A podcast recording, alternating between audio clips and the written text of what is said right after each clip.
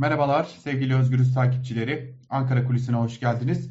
Bugün kısa ama EYT ile ilgili bazı önemli bilgiler verdiğimiz bir program olacak.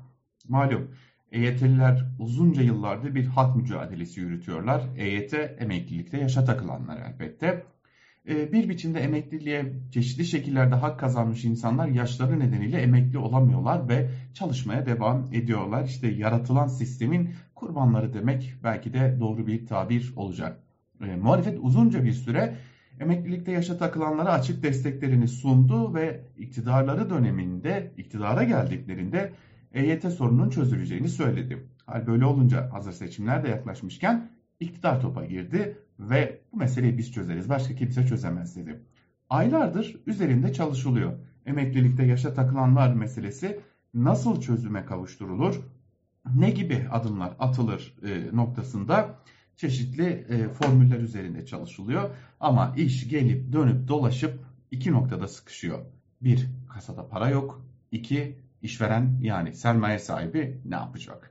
Esasen birkaç gündür EYT konusunda bir kriz var. EYT'nin yeni yıla kalması, 2023 yılının Ocak ayına kalması gündemdeydi.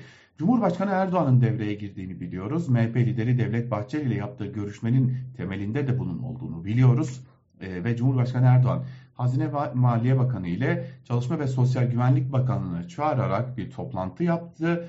Bu toplantıda bu krizi bir an evvel çözün kimseyi mağdur etmeyelim diye bir e, çıkışta bulundu ve çözmeden bana gelmeyin dedi. Şimdi Hazine ve Maliye Bakanlığı ile Çalışma ve Sosyal Güvenlik Bakanlığı harıl harıl çalışıyor. Bu konuyu çözmeye çalışıyorlar. Kimine göre 4 milyon, kimine göre 4,5 milyon, kimine göre 4 milyon 900 bin hatta kimine göre 6 milyon EYT'li bulunuyor. De bu en yüksek rakamı 6 milyon olan hatta daha fazla olabileceği de belirtilen EYT'lilerle ilgili tüm çözümlerde, iktidarın tüm çözümlerinde en fazla 2,5-3 en, hadi en kötüsü 4 milyon insanın yararlandırılacağı belirtiliyor ki bunlar da kademeli olarak yararlandırılacaklar. Fakat e, bu kademeli yararlandırma nasıl olacak? E, hazineye tırnak içerisinde yükü ne olacak? İşveren buna ne diyecek gibi çeşitli sorular var. İşte görüşmelerde o teknik sorun denilen konularda burada tıkanıyor. Hani AKP e, Başkan Vekili Numan Kurtulmuş'un bazı teknik sorunlar var dediği sorunların esasında e, kademeli olarak emekliliğe sevkin formülleri aranıyor ve bu bir teknik sorun olarak adlandırılıyor. Şimdi neden kademeli olarak bir emekliliğe sevk aranıyor? Çünkü bir bütçe var. Bugün yarın Türkiye Büyük Millet Meclisi'nden geçmiş olacak bu bütçe. Ve en nihayetinde de bu bütçenin geçmesiyle birlikte 2023 yılının sonuna kadar iktidar bu bütçeyi kullanmak durumunda kalacak. Hoş bu bütçenin Mayıs-Haziran aylarında tükeneceğine zaten kesin gözüyle bakılıyor.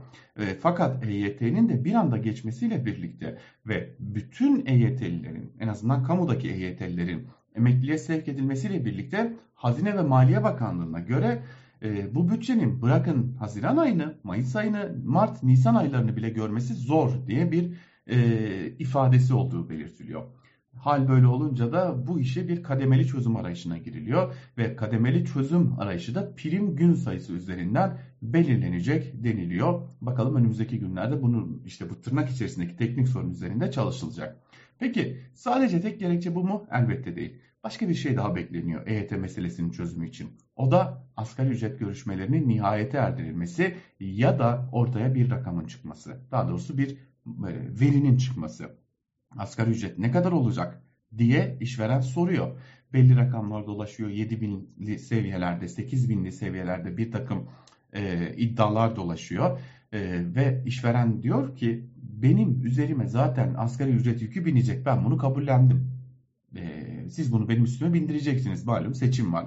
Ama bir de benim üzerime EYT'lilerin emekliliğini bindirip üstüne bir de bu insanların kıdem tazminatını ödemek zorunda bırakırsanız ben bu yükün altından kalkamam. Çalışma ve Sosyal Güvenlik Bakanlığı'na bunu söylüyor. Ve Çalışma ve Sosyal Güvenlik Bakanlığı Hazine ve Maliye Bakanlığı'yla görüşüp kredi garanti fonunun emekliliğe sevk edilecek olan özel sektördekilerin kıdem tazminatının ödenmesi için bir yerde sermaye sahiplerinin hizmetine sunulması için çalışmalar başlatılıyor. İşte bu yüzden önce bir asgari ücret ne kadar olacak görelim. Ondan sonra kredi garanti fonundan ne kadar verebiliriz onu da konuşuruz diye de bir e, beklenti oluştuğu için EYT konusu biraz daha ertelenmiş oluyor. E, esasen baktığımızda her iki yerde tek bir sonuca çıkıyor. Kasada para yok. Para olmayınca da EYT sorunu çözülemiyor. Ankara Kulisi'nden bugünlük de bu kadar. Hoşçakalın.